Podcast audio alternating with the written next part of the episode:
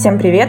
Это подкаст «Тело, в котором ты живешь». Это подкаст о любви к себе, своему телу и еде. Меня зовут Дарина, и сегодня у меня в гостях Юлия Аршинова, когнитивно-поведенческий терапевт, личный семейный психолог. Юлечка, привет! Спасибо большое, что ты согласилась принять участие. Привет, Дарина! Спасибо за приглашение. Юля, сегодня бы я хотела с тобой поговорить на такую неприятную серьезную, но всеобъемлющую тему, как депрессия. Я готовилась к нашему с тобой выпуску, почитала статью психологов нашей Российской Академии Наук, и по их статистике, не знаю, насколько она объективна, ты меня поправишь, что в 2020 году каждый третий россиянин отмечал у себя так или иначе признаки депрессии. А, ну, что я могу сказать про депрессию, да? А, для большинства людей совершенно нормально испытывать колебания настроения и кратковременные периоды грусти и подавленности в ответ на стрессоры. А люди, которые борются с депрессией, сильно страдают, их продуктивность на работе и в учебе резко падает, их социальные и семейные отношения ухудшаются. И мы наблюдаем, да, когда ну, в жизни что-то пошло не так, мы можем это расценивать как такие временные трудности, а можно это, на это смотреть как такое уже перманентное да, состояние, которое характеризуется вот постоянно плохим настроением, да, постоянные конфликты, ссоры в семье, постоянное недовольство, какая-то лень, апатия. Вот, кстати, лень а, вообще это отсутствие мотивации да? Но у нас а, принято считать лень это плохо. Но если мы начнем говорить про мотивацию, это вообще побуждение к действию. То есть, чтобы мы понимали, зачем мы это делаем, правильно? И получается, что у депрессивного человека у него нет веры в будущее. Он не видит свое будущее, он не понимает, что ему делать, ему не нравится то, что происходит сегодня, он потерял веру вообще в завтрашний день. Ну да, Юль, я занимаюсь нормализацией веса и пищевого поведения. Очень часто мы говорим про стресс. То есть всегда ожирение и депрессия — это такие вот две подруги, которые идут крепко за руку. И вот я считаю, что стресс резкий, как таковой, он сам по себе позитивный потому что он, соответственно, активизирует все процессы нашего организма. Мы мобилизуемся, и все наши силы, эмоции, чувства направляются на то, чтобы решить создавшуюся проблему. Но если проблема не решается, то стресс становится хроническим, и он начинает разрушать. И в какой-то момент мы впадаем в депрессию. Вот расскажи поподробнее, мне хотелось бы от тебя услышать, как происходит так, что я могу проснуться утром, и понять, что у меня депрессия? А, ну, во-первых, стресс это ну, такая активная фаза наша, да, там уже а, вся гормональная система направлена на то, чтобы чего-то достичь. Да? Или убежать, или защищаться, или ну, к чему-то прийти. А дальше страшно в стрессе что? Дистресс. Это то есть продолжительный стресс. И получается, вот продолжительный стресс, он ведет вот к этим всем заболеваниям, отклонениям да, от нормы. Потому что стресс это вообще это что? В принципе, это напряжение вообще. Да? А, но у любого напряжения, если вовремя ослабить, ну вот, например, резинку, да, если мы будем тянуть, если мы ее растянем, а потом отпустим, она вроде бы будет сохранять. Но если мы ее вот в таком состоянии будем держать, то ну, в итоге либо она резко да, так сузится, либо она просто будет потихоньку растягиваться, растягиваться и все. И она свою функцию потеряет. Но также и наша нервная система, да, она не может постоянно находиться в дистрессе. То есть это такой затяжной стресс. И, соответственно, чем больше мы находимся в дистрессе, тем больше времени нам надо восстановиться, прийти в нормальное состояние, да, в такое вот. И вот эти адаптивные механизмы, ну, нам надо вообще обращать внимание. А у нас принято считать, когда человек находится в дистрессе, то есть это затяжной стресс, который приводит к депрессии и всем а, заболеваниям да, другим, надо обращать внимание, когда стресс, а когда дистресс. Когда надо вовремя остановиться, заземлиться, замедлиться да, и пересмотреть вообще, куда я иду. Юли, тут я в этом месте хочу тебя спросить, а как отделить ты, как э, когнитивно-поведенческий терапевт, определенно знаешь маркеры стресса, и вот тот момент, когда он переходит в фазу уже дистресса. Но как это определить обычному человеку, который далек пока от психологии или от самопознания, или от идентификации собственных чувств, что тоже является сейчас лекситимия одной из самых распространенных проблем, на мой взгляд. Но вообще на самом деле принято считать депрессией, если вот эти симптомы, о которых мы поговорим, они длятся уже больше двух недель. А, например, если лень длится две недели, и человеку больше двух недель не хочется ничего делать, он две недели напролет плачет, да, то есть если эти симптомы сохраняются больше двух недель, то мы уже, как клинические психологи, психологи, они выдвигают только гипотезу, да, а психиатр, он может уже определить а, уже депрессию, да, вот эту клиническую депрессию или большое депрессивное расстройство. То есть эм, очень важно понаблюдать за собой, когда у меня это началось. И бывают ли такие периоды в моей жизни, когда у меня, ну, например, появляются какие-то мысли о будущем позитивные. То есть депрессия — это негативные мысли о будущем, и, соответственно, если из когнитивно-поведенческой терапии мы будем от этой парадигмы отталкиваться, да, то вся ситуация, любая ситуация интерпретируется от наших мыслей, правильно? Как мы думаем про ситуацию, то и происходит. И получается, что если череда событий так захватывает нас, что мы не видим просвета, ну тогда я бы уже посоветовала прямо обращаться за помощью. Да, ты знаешь, э, ты говоришь про две недели, а я понимаю, что очень многие, и даже в том числе мои знакомые, как будто бы живут с этим всю жизнь.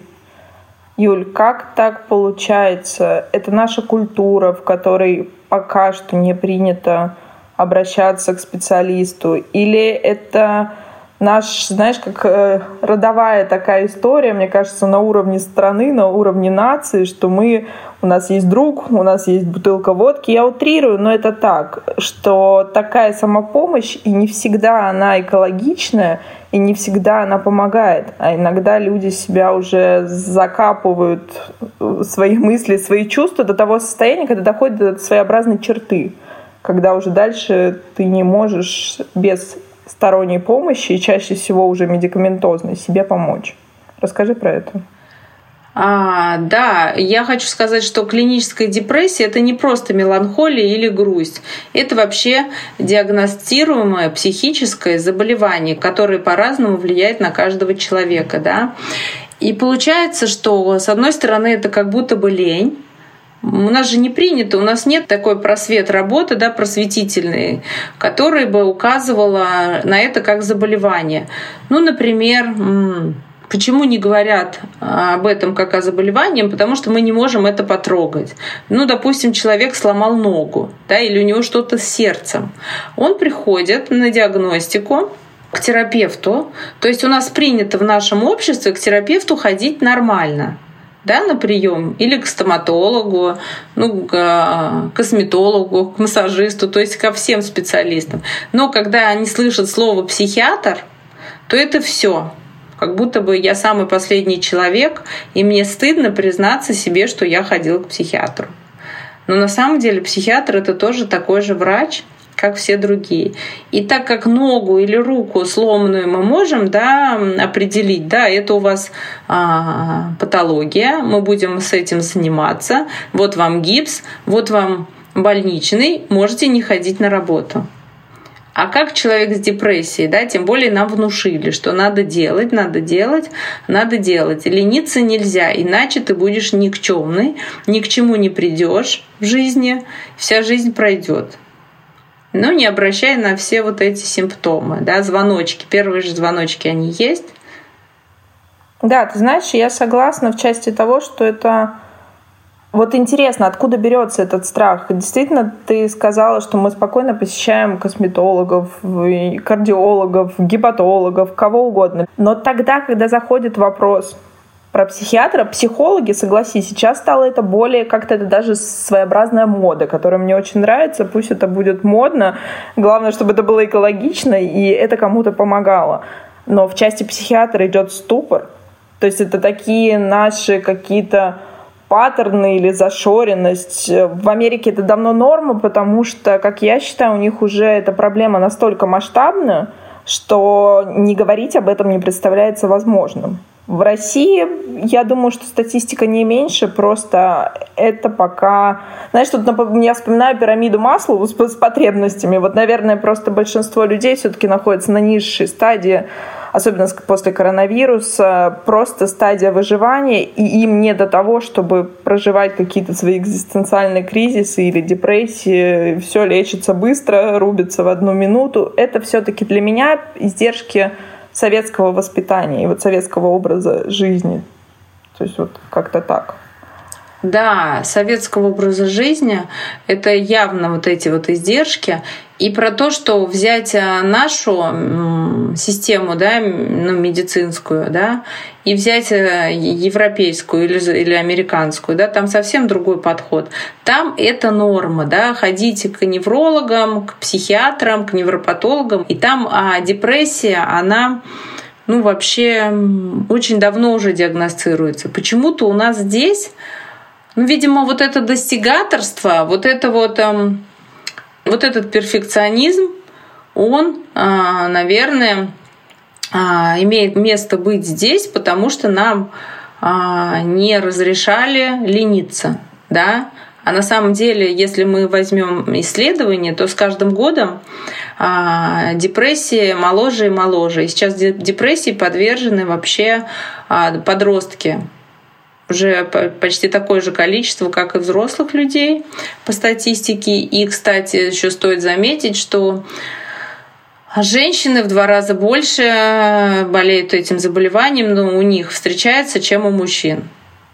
А скажи, это связано с тем, что они чаще обращаются, вот как ты считаешь, или в связи с тем, что наша психика устроена таким образом, и мы более восприимчивы к мнению со стороны. То сейчас какое-то такое нарциссическое общество, мы, мы растем, мы развиваемся в нарциссическом обществе, и э, с одной стороны, допустим, на женщину, помимо того, что мы женщины, мы должны быть красивые, ухоженные, желанные и много-много чего другого, помимо этого мы еще должны быть прекрасными специалистами, бизнес-вумен, кем-то еще. Опять же, это все формируется в нашей голове, наши установки. Э, из-за этого гораздо больше женщин. То есть мы просто, по-русски говоря, не можем вывести это на себе, это напряжение. Или просто мужчины более сдержаны в этом вопросе. А, ну, здесь, наверное, стоит э, обратить на два таких аспекта внимания. Да? Во-первых, нервная система мужчин отличается от женщин. Да? Вот этот вот гормональный фон, он все таки больше про силу, про какую-то, про защищенность. Да? А женский, женский гормональный фон, наверное, для того, чтобы а, как-то сохранить семью, создать вот этот уют и что-то делать да, для семьи. Но так как еще женщина, сейчас же эмансипация да, очень развита, да, вот это вот, что женщина женщины взяли права на себя и обязанности тоже. Ну, то есть они хотели прав, таких же, как мужчины. Право а, работать, право голоса и все прочее, да, да, им дали, но обязанности-то их не отменили. И вот когда семья вступает в отношения, да, там же нет договоренности, там ты работаешь, я работаю, сегодня ты суп варишь, завтра я суп варю, да. То есть получается, что все равно больше часть дел а, лежит на женщинах. И получается, что почему важно границы-то отстаивать? Потому что нагрузили. Все, да, ты и женец, и э, там и швец, и там и на кудуде и грец, все женщина делает, вывозит, да, но работать тоже она хочет, так как получает независимость, а, а чтобы зарабатывать много, надо много работать вообще-то, да, ну то есть это такой закон. И вообще-то, и еще надо учитывать нашу семейную систему. Если там дети, у детей тоже кризис, да, э, это тоже не учитывается, тоже отдельная тема у детей. Депрессия у детей, депрессия послеродовая а, очень часто да, присутствует у женщин, но они тоже ее не воспринимают, не думают как депрессия. И врачи, причем не диагностируют это, ну мало говорят, что все женщины, кто родил, обращайтесь, пожалуйста, сходите к психиатру. Вообще-то это а, ну, новый человек в вашей системе, это лишняя нагрузка. Вообще на всю систему как семьи. И получается очень много факторов, на которые вообще внимание не обращают люди. Они считают это как должное, женщина должна. Вот это долженствование, да, наше когнитивное искажение, ошибка мышления, что женщина все должна. Ну, потому что многие мужчины сравнивают, ну, у меня мама такая, с утра корову подоит, потом придет пирогов напечет, потом еще что-то сделает и ложится в 2 часа ночи, и потом у нее бессонница, и мама встает. Но вообще-то у мамы уже было или тревожно-депрессивное расстройство, или генерализованное тревожное расстройство, потому что это свойственно вот тому поколению послевоенному, да, и им нельзя сидеть потому что вдруг война случится, и у меня не будет э, запасов, или вдруг что-то случится. И как-то, да, я обучение проходила, говорили, что наше общество вообще депрессивное. То есть есть типы личности, да, и вот нашему российскому обществу свойственен там каждой э, стране свойственно свой э, тип личности, да, ну и соответствие, и потом расстройство личности идет, если что-то пошло не так, это уже можем считать расстройством. Но вот так в России вообще это депрессивное общество, общество с депрессивным типом. И получается, что нет веры в будущее. Но какое будущее, если война? Да? Какое будущее, если все отбирает? Какое будущее, если там и раскулачивают, и, в общем, какое будущее, если дефолт?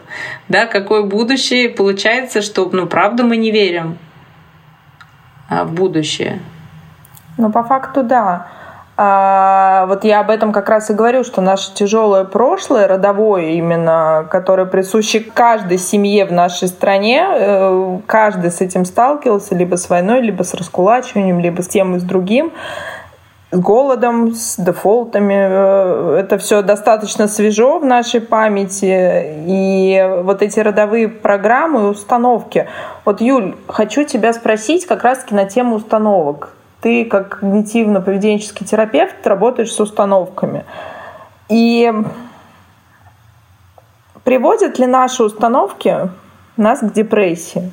И, соответственно, можем ли мы с помощью других установок как-то помочь себе с помощью специалиста выйти из этого состояния. То есть просто я очень много разговаривала с людьми, у которых была клиническая депрессия, которые ее победили или которые находились в стадии ремиссии. И это страшное чувство, когда действительно вот триада депрессии, плохой я, плохие остальные, и нет никакого будущего светлого – и это имеет место быть, и кажется, что там выхода нет. Вот как ты с этим работаешь? Расскажи, пожалуйста.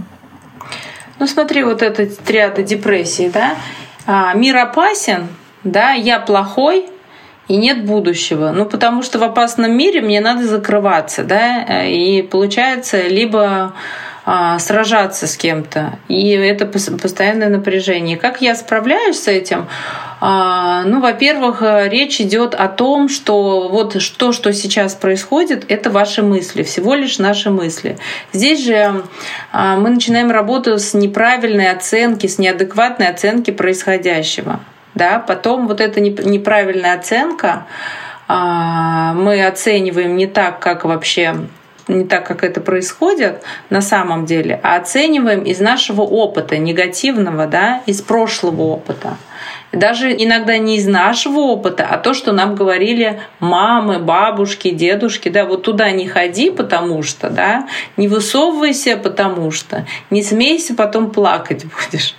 Да, и получается, вот это все на нейронном уровне все закрепилось. А эти бабушкины и мамины навыки, мы их восприняли как это наши правила. Ну, мы же изучаем азбуку, например, да, нас учат переходить дорогу, а, чтобы мы были в безопасности. И чтобы мы были в большей безопасности, такая а забота о нас помогала нашим предкам, быть им в безопасности. То есть здесь получается, да, такой парадокс, чтобы им быть в безопасности, надо нам объяснить, что, ну, запугать другим словом, да, или вот присвоить вот эти убеждения, с которыми мы идем, и воспринимаем их, да, за реалистичность. но вообще мы их не оцениваем. И вот тогда из- из-за нашей неправильной оценки, ну, например, какая ситуация может произойти? А, кто-то позвонил, и однажды, например, сказали, там, в звонок ранним утром кто-то из родственников умер, например. И у человека закрепилось такой вот этот паттерн, да, если утром кто-то звонит, а, значит, что-то плохое случилось. Ну, или это событие закрепилось два или три раза, да, вот эти утренние звонки, они о чем-то говорят. И тогда, когда мы видим вот этот звонок утренний, он может вообще, да, э, родственники или подруга уехал в другую страну, другой часовой поезд. Но мы же не рассматриваем это как э, вообще какие есть всевозможные варианты, а мы сразу говорим, так, все, что-то случилось, у нас э, катастрофизация сразу возникает, правильно? Катастрофизация — это выбор худшего сценария. И вот это когнитивное искажение, выбор худшего сценария, оно приводит вот к этим аффектам, а, к такому состоянию, что мы просто не выдерживаем. Да? И там подключается уже а вот это или формируется толерантность, привычность к этой тревоге, вот мы привыкли просто тревожиться, потому что мы вообще не понимаем, что происходит в реальности. Ну, такой вот, скажем, схема да, сложилась. Если вот на это событие у нас вот в мозге вот эта схема, значит, мы интерпретируем это так, и все, и мы затревожились. Но вообще мы не разобрали да, ситуацию, что произошло. Да, хорошо, это если в случае звонка а, мы быстро взяли трубку, да, телефон, но за этот период времени сколько уже всего произошло, да? Сколько гормонов стрессоров мы получили там, сколько адреналина в кровь, а сколько кортизола и как это влияет, ты, наверное, знаешь, да, как, так как занимаешься и питанием, и вообще гормональным фоном, как это влияет на женщину, да?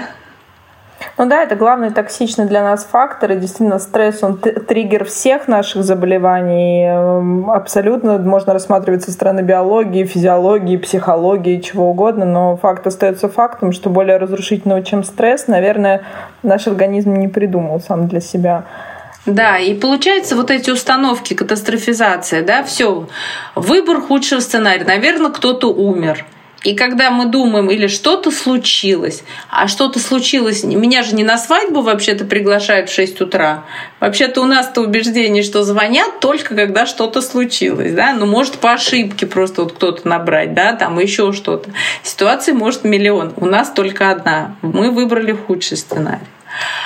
Но иногда бывает, что человек испытывает вот такой вот, эм, такую такое состояние длительный период, да, когда ему пришло какое-то уведомление на почту, да, вот э, получите уведомление, обязательно там выбирается худший сценарий, или у меня штраф, или налог, или это судебное какое-то заявление. То есть был уже какой-то случай в прошлой жизни, и мы иногда включаем вот это вот, ну часто даже я бы скорее сказала, стратегию такую компенсаторное избегание, да, я избегаю этого, я не иду на почту, не получаю, а это такое краткосрочное облегчение, потому что я точно знаю, ну вот включается уже когнитивное искажение, магическое мышление, что вот это, э, вот это а, а, вот эта повестка говорит о том, что это меня там куда-то привлекут.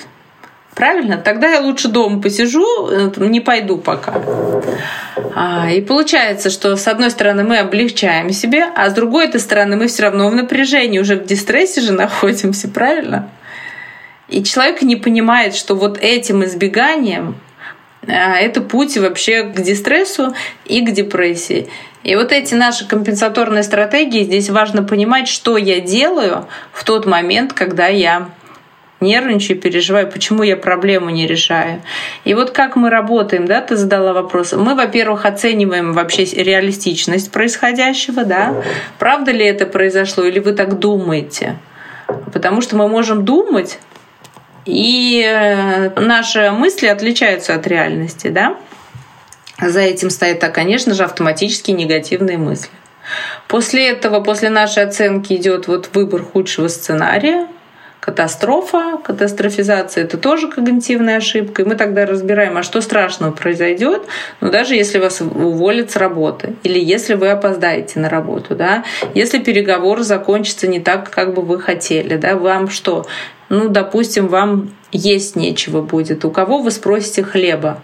Кто вам поможет? И когда человек напишет уже список, да, что ну я вас прошу вот э, там у родителей, у друзей, подруг, и уже наступает облегчение, что вообще-то а, выход из этой ситуации есть.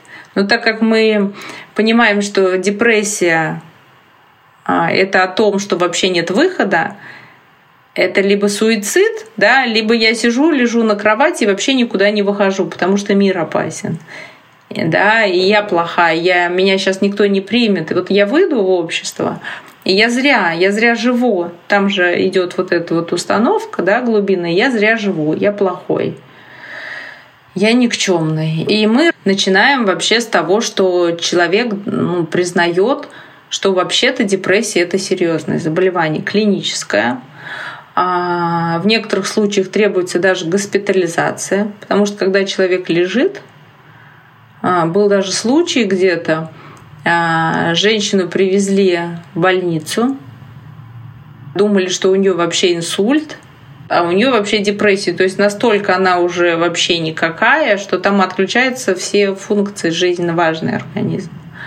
Вот. И получается, что когда мы объясним да, человеку, что вы понимаете, что это не шутка, ну, во-первых, там уже подключатся все а, такие психосоматические да, заболевания. Там же у них и ЖКТ, и проблемы с гормонами, и щитовидка, и что там с позвоночником проблемы, с головой, голова болит. Ну, все симптомы, я думаю, да, многие их знают. Но почему-то это тоже не соотносят к депрессии. Это тоже болит голова. Тоже идут к терапевту. Но ну, сходите к психиатру, вам выпишут антидепрессанты, и все будет у вас э, налаживаться потихоньку, и вы будете видеть а, вообще свое будущее хоть как-то. И получается, вот э, мы разбираем, вот, во-первых, эти мысли о ситуации, во-вторых, э, смотрим, какие установки, убеждения, почему он так думает, откуда они, кто ему говорил об этом, где доказательства. Вот э, то, что сейчас происходит, что это катастрофа. И что это вообще неизбежно, и что нет выхода. И получается, что ну, человек немножко смотрит на свою проблему с другой стороны, и терапевт дает надежду. Надежду на то, что вообще-то не все так плохо в вашей жизни. Вот посмотрите туда, посмотрите сюда. И все в совокупности, вот такое комплексное лечение помогает выходить из вот этого состояния депрессии.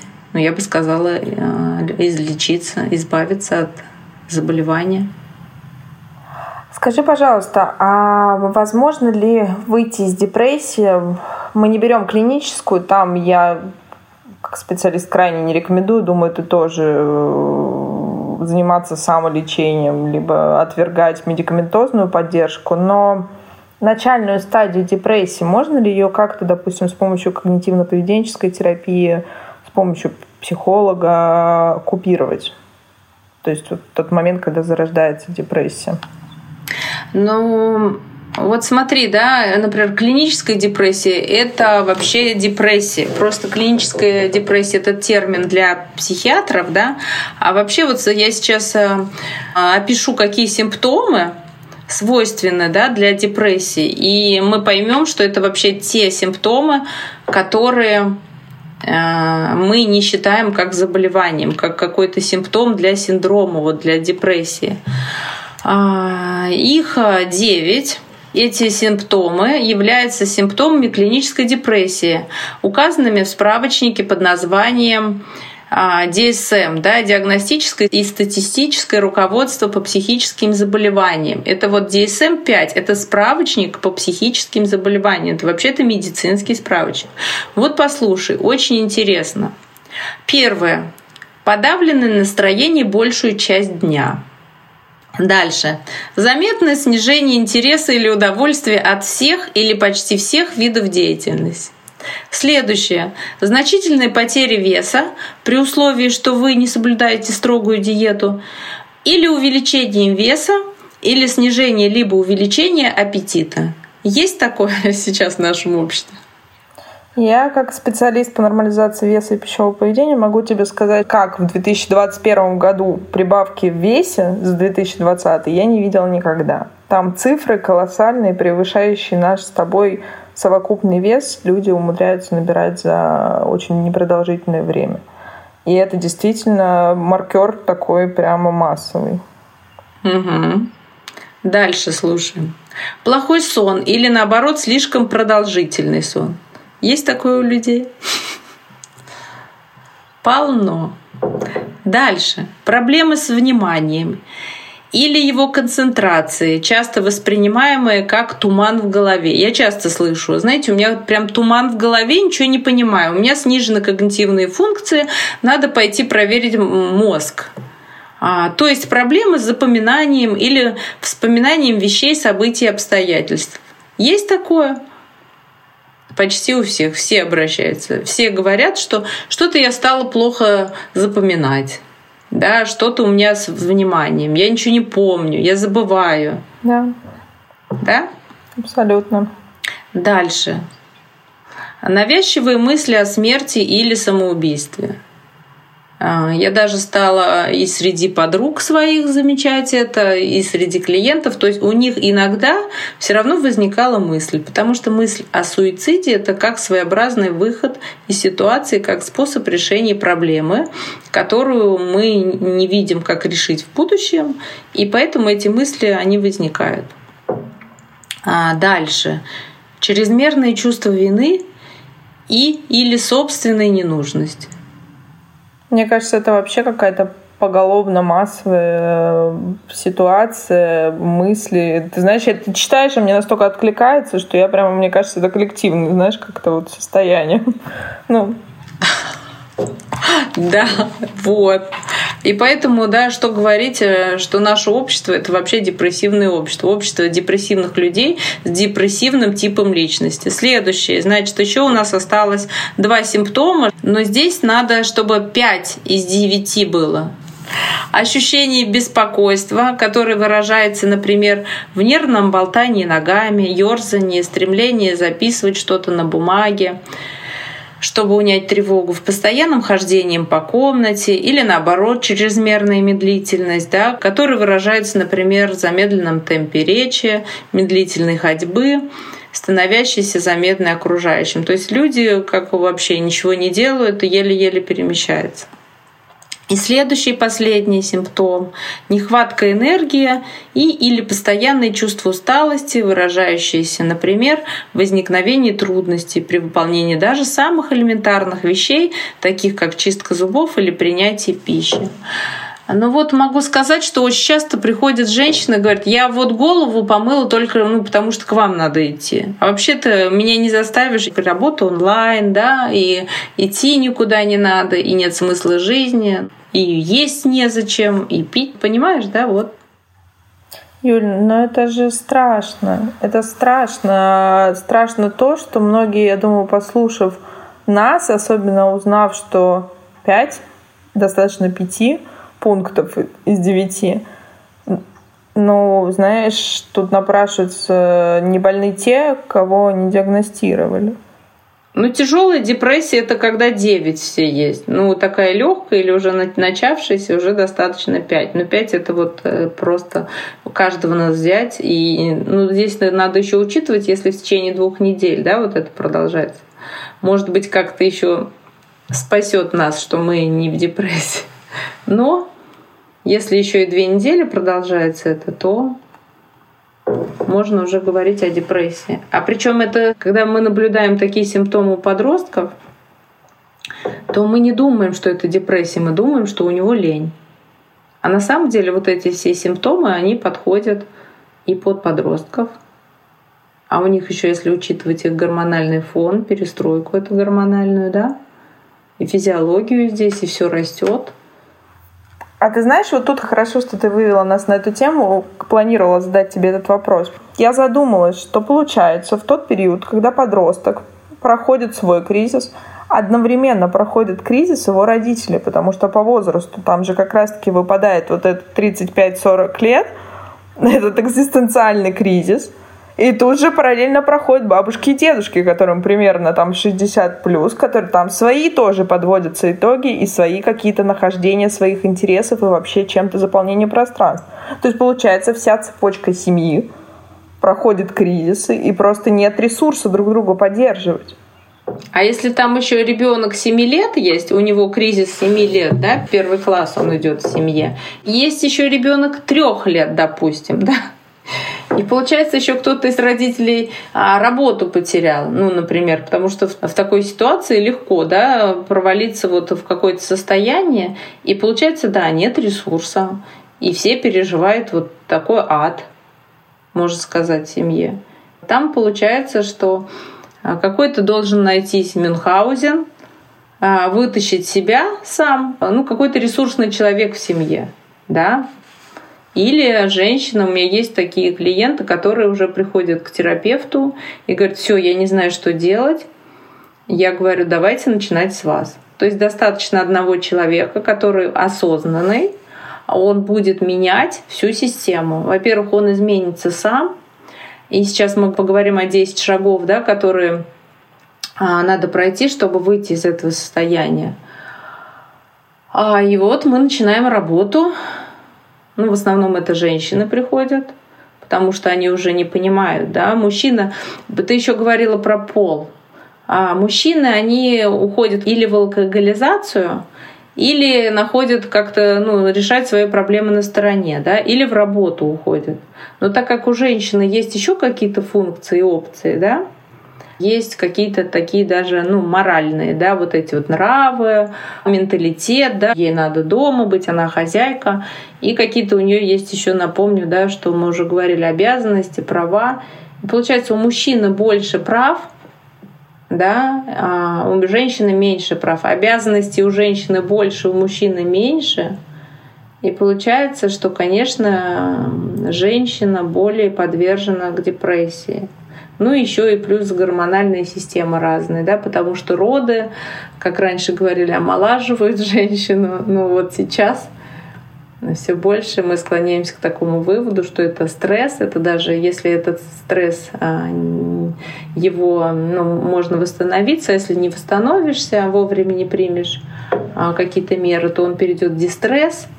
Дистресс — это путь к депрессии. И вот такая система образуется, чем больше членов системы, почему очень важно даже жить сразу в молодой семье, отдельно, да, потому что там вот эта патриархальная семья, она тоже еще добавляет дистресса.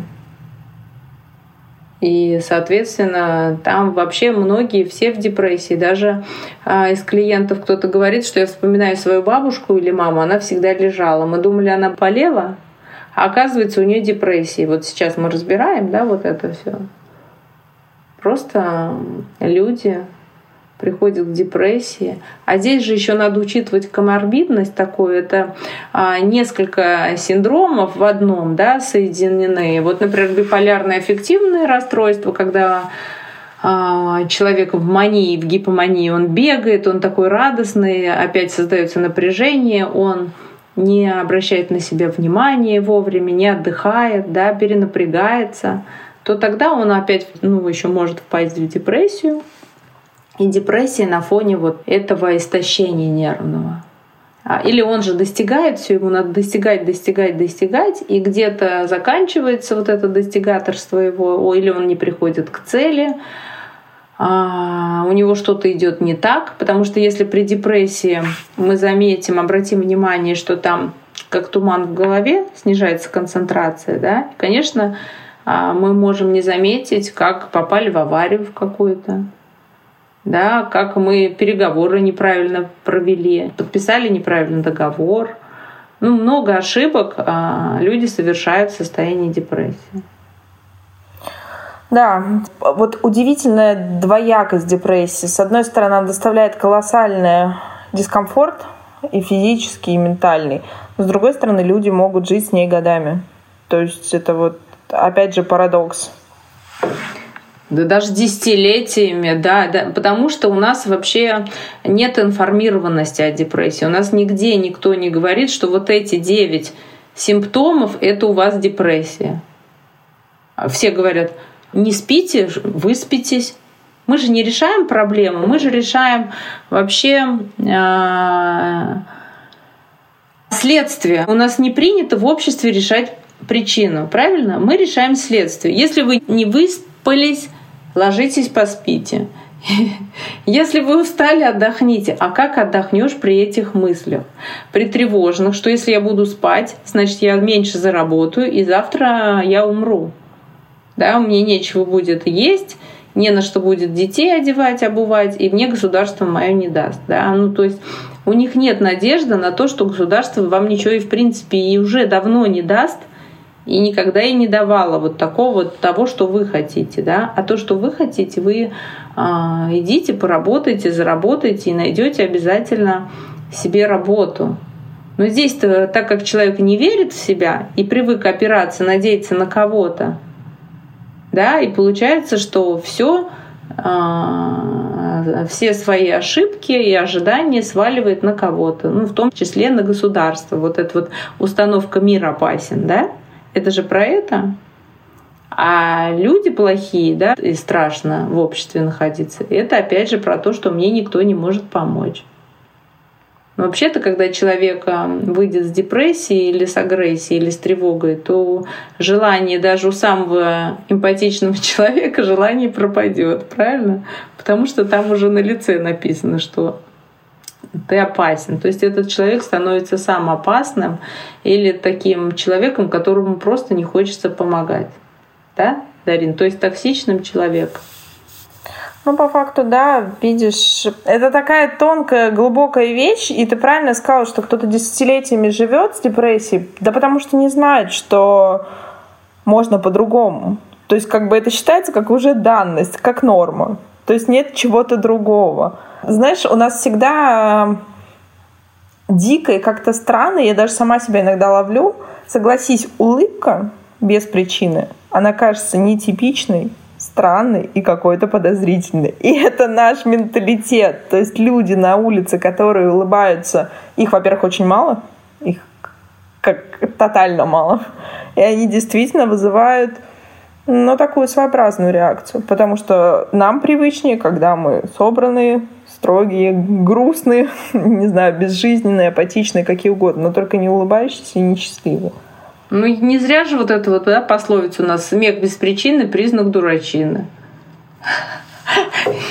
Не смейся, потом плакать будешь. И я вот сейчас наблюдаю, да, какие мужчины едут. Я вообще за лицами очень, мне нравится наблюдать, да, и вот едут э, такие мрачные все, вот уже с утра едут на таких красивых машинах, да, я вот наблюдаю там на Порше, там, на Мерседесе. То есть вот такой уровень, но они с такими морщинами, как будто они дальнобойщики едут, куда-то, как будто они отпахали двое суток в пути, и они прямо у них такое вообще напряжение, но это же мы понимаем, что это не физическое напряжение, не физиологическое, да, а нервное. Ну, то есть вот э, нервное напряжение и вот эта вот э, неулыбчивость, она прям вот сейчас считывается со всех. Ну и получается, что с чего радоваться? Нет радости. Хотя, если мы будем разбирать вообще жизнь да, клиентов, я начинаю радоваться. И мы вообще начинаем с благодарности. Я говорю, смотрите, что у вас есть, а, из-за чего вы можете радоваться. И вот даже вот найти положительные какие-то аспекты, стороны в своей жизни, это уже путь к избавлению от депрессии. Да, но тут в этом месте хочу как раз сказать, что очень сложно это сделать самому. Вот, наверное, поэтому я всегда призываю всех, что всегда нужен специалист. Мы же не вырываем сами себе зуб. И сами, не знаю, не красим себе волосы, не делаем кардиограмму. И рентген мы тоже сами себе не делаем и не лечим какие-то заболевания. И вот, наверное, ментальное здоровье, оно не менее, а возможно и более важно, чем физическое, потому что одно вытекает из другого. И я склоняюсь к тому, что то, как мы себя чувствуем, то, как мы думаем, определяет то, как мы себя чувствуем именно на физическом уровне и взаимодействуем с этим миром. Поэтому это, наверное, очень важно. Скажи про 10 шагов. Какие есть выходы? а, выхода, да, мы можем потом с тобой разобрать конкретно каждый шаг, да, например, э, на другой встрече. Да, сейчас я просто расскажу, какие это 10 шагов. А, значит, первый шаг, с чего мы начинаем, это определение депрессии. Да? То есть здесь получается, что мы а, диагностируем это заболевание, шкала опросник Бека, да, рекомендуем обратиться к психиатру, чтобы он прям этот диагноз подтвердил, потому что мы выносим только гипотезы, и уже когда клиент идет на прием к психиатру, он уже точно убеждается в том, что у него депрессия, и что в некоторых случаях даже назначают вот эти антидепрессанты.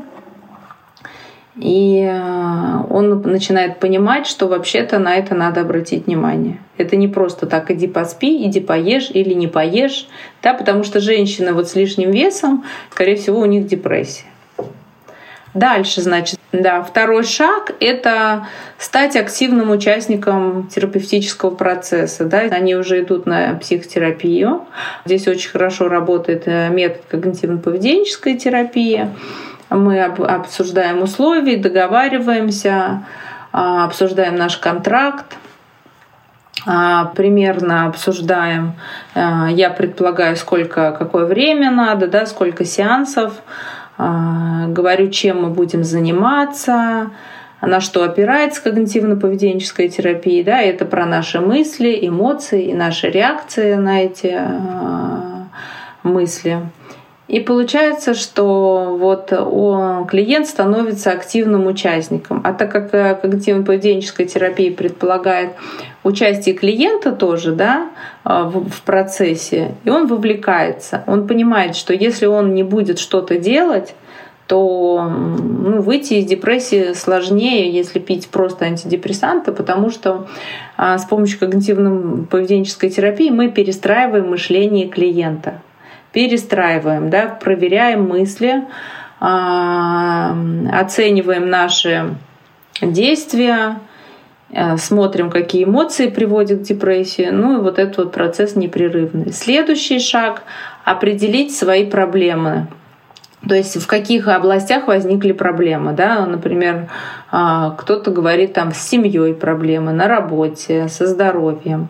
Мы определяем вот эти вот основные проблемы, смотрим, что привело вообще к этим проблемам, как можно их решить. Потому что если проблема в отношениях, значит, надо идти уже ну, решать, да, либо разбираться всей семье, а, либо разводиться, либо съезжать от родителей, либо менять работу. Но там еще есть внешние факторы, правильно? Поэтому пока мы не уберем вот этот триггер, а изменений таких, а, ну, как должны они происходить, их не будет, не произойдут. Мы будем заниматься просто поддерживающей терапией, ну, немножко повышать самооценку. Но и потом, как а, опыт показывает, когда начинается какое-то движение, то уже начинается решение каких-то задач. И следующим этапом, четвертым шагом, это составить план вообще, как мы придем к этой цели. Да, мы э, составляем смарт цели, вот э, целеполагание, да, план, как мы придем к цели. Цель обычно, если она э, не совсем достижимая, мы ее разбиваем на несколько целей. Ну, то есть идет работа с целями. Вообще, реалистичная ли эта цель, да, достижимая, сколько времени нам понадобится на это, да, а за счет чего мы будем достигать этой цели.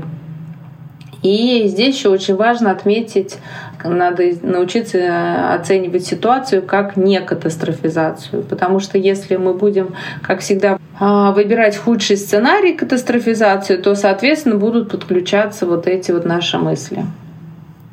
Дальше, пятый шаг. Выявляем и определяем шаблоны негативного мышления. Да, как мы думаем, что мы не придем к этой цели. Почему мы так думаем, проверяем, а, используем все вот эти техники когнитивно-поведенческой терапии.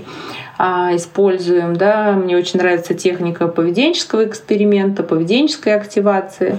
Вы попробуйте, идите, сделайте, и что произойдет. Мы можем очень много думать, но если мы не начнем делать, то тогда мы не поймем, к какому результату мы могли бы прийти. Да? И так клиенты, например, боятся посетить какое-то место, или с кем-то пообщаться, тогда мы их в безопасную среду, да, готовимся к этому, и уже клиент может спросить, там, сколько времени, ну, если это социофобия какая-то, да, или конфликт с родителями, например, можно сказать, что я это не хочу. Ну, вот начинаем а, думать, как мы можем а, ну, прийти к другой модели поведения. То есть нам надо вообще изменить свое поведение в том числе.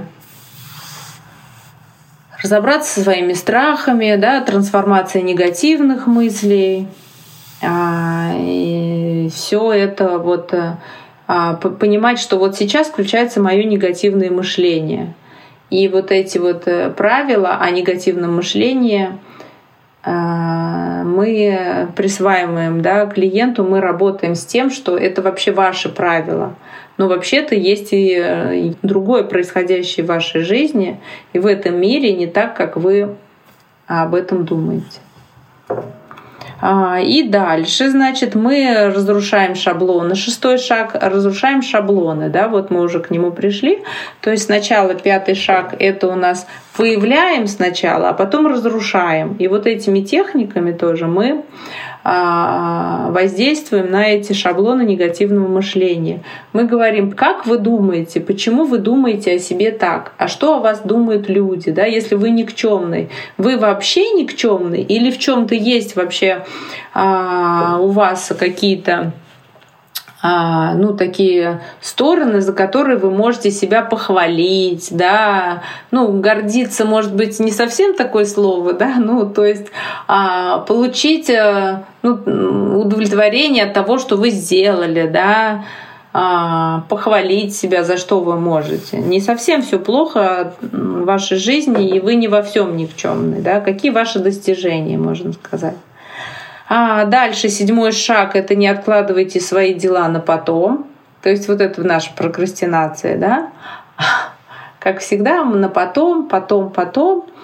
И мы разбираем причины прокрастинации, потому что здесь, скорее всего, перфекционизм задействован, что мы выбрали опять нереалистичную цель, у нас нереалистичные ожидания, нереалистичные восприятия, и мы э, работаем с этим, ну, разбираемся, да, почему мы не ведем дела, почему мы откладываем, потому что у нас отсутствует порядок. Может отсутствовать порядок, да, введение дел.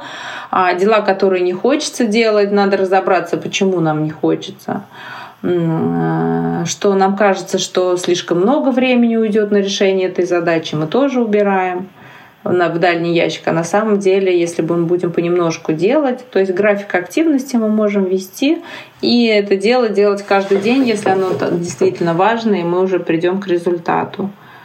Потом здесь может еще неуверенность в собственных силах сказываться на том, что мы откладываем дела на потом. Когда у нас что-то получается делать, нам надо себя вознаграждать.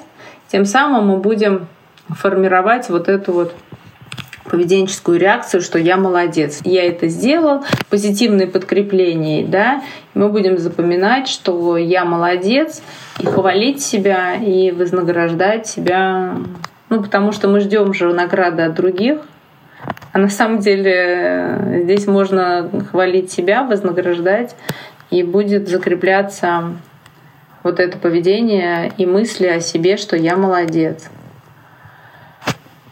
А, дальше, да, восьмой шаг. Активизируйте свое поведение и посмотрите страху лицо. Ну вот про поведенческие эксперименты, да, и разбор опять разбираем страхи. То есть мы не боимся, мы не избегаем, а идем и делаем.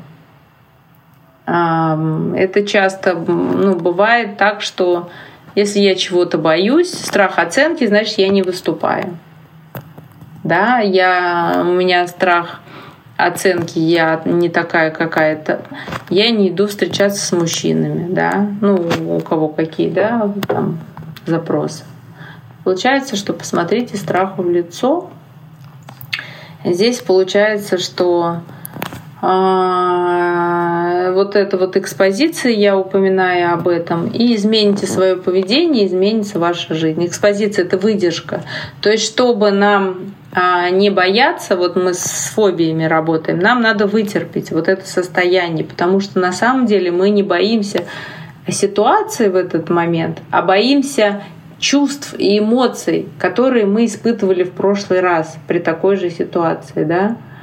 И когда мы э, проходим вот эту экспозицию, выдержку, тогда у нас э, снижается чувствительность к этому уже событию, и мы уже оцениваем уже вот эту ситуацию как другое событие. Не то, что происходило, а уже формируем новое поведение — Э, позитивные и э, не катастрофизируем, что ничего страшного в этом нет, если я спрошу, если я подойду, если я выступлю. Я имею право на ошибку. Ошибка — это мой опыт, а не то, что ошибка говорит о моей никчемности. А, и важный шаг девятый — развивайте у себя привычки здорового образа жизни. То есть здесь надо сразу и физические упражнения, да, здоровое питание, Почему важно даже э, помогает при депрессии, когда человек, клиент начинает заниматься своим здоровьем. Да, он начинает ходить, начинает воду пить, есть. И тогда уже у него один шаг, можно сказать, уже э, для преодоления. Да, потому что здесь продукты, они улучшают настроение, улучшите свое меню. Э, с помощью продуктов, да, с помощью вот специалистов можно также а, наладить, да, вот это вот состояние свое. БАДы какие-то применять, да, и тем самым тоже человек придет к чему-то. Ну, то есть он больше будет заботиться о себе, и тем самым у него будет образ я, а, я концепции, да, уже меняться. Он будет сам себе говорить, что я молодец, я забочусь о себе, и у меня есть силы, и значит, э, еще не все потеряно. Ну и вот э, десятый шаг. Практикуйте благодарность и сохраняйте осознанность. Но это особая такая а, часть, мы можем тоже поговорить, как-нибудь выделить время, да, что такое осознанность, как прийти к ней. Ну вот практика благодарности, она правда понимает, а, понять, что человек все-таки не полное ничтожество, что у него есть вера в будущее, и что Оказывается, у него уже все есть для того, чтобы быть немножко даже счастливым. Вот. Да, Юль, это действительно, ты знаешь, эти 10 шагов, они вообще фундаментальные, мне кажется, вот, вот просто в ходе нашей жизни. То есть это действительно комплексная работа, и работа с депрессией, я абсолютно с тобой согласна, что это и нутрицептическая поддержка, и нутрициологическая поддержка, и психологическая поддержка, потому что мы сложный организм, и логично, что мы к депрессии тоже идем и приходим к ней не за один день, она не случается внезапно. Это череда наших решений, действий, мыслей, чувств, которые нас приводят в итоге в точку А, из которой все начинается. Но я думаю, ты со мной согласишься, что депрессия — это такая своеобразная, очень сильная точка роста. То есть из которой из которой достаточно сложно, долго, это не быстро, но можно и нужно выйти, и выйти действительно с другой моделью поведения. Поэтому, друзья, я всегда говорю, что любое заболевание должно проходить и лечиться совместно со специалистом, будь это когнитивно-поведенческая терапия, будь это психоанализ, любая модальность, она может быть дольше или быстрее, краткосрочнее, но главное это относиться с заботой к себе, и это действительно важно. И в любом случае выход есть всегда. Да, полностью согласна, тем более это обосновано все вот этими наблюдениями, да, и подтверждено вообще исследованиями. Проводили исследования, и это все доказательная психология, да, что это работает. Но здесь надо немножко постараться и обратиться за помощью, правда, к специалистам. Юля, очень интересно. Давай завершать потихоньку. Спасибо тебе огромное. Сегодня с нами была Юлия Аршинова, да. КПТ-терапевт, Спасибо, Дарина. личный семейный психолог. Спасибо тебе большое. Я думаю, что это не наш не последний с тобой эфир, и дальше у нас будут еще разные интересные темы. Спасибо тебе большое, что пришла. Спасибо, Дарина, за приглашение. Все, друзья, всем пока. Пока.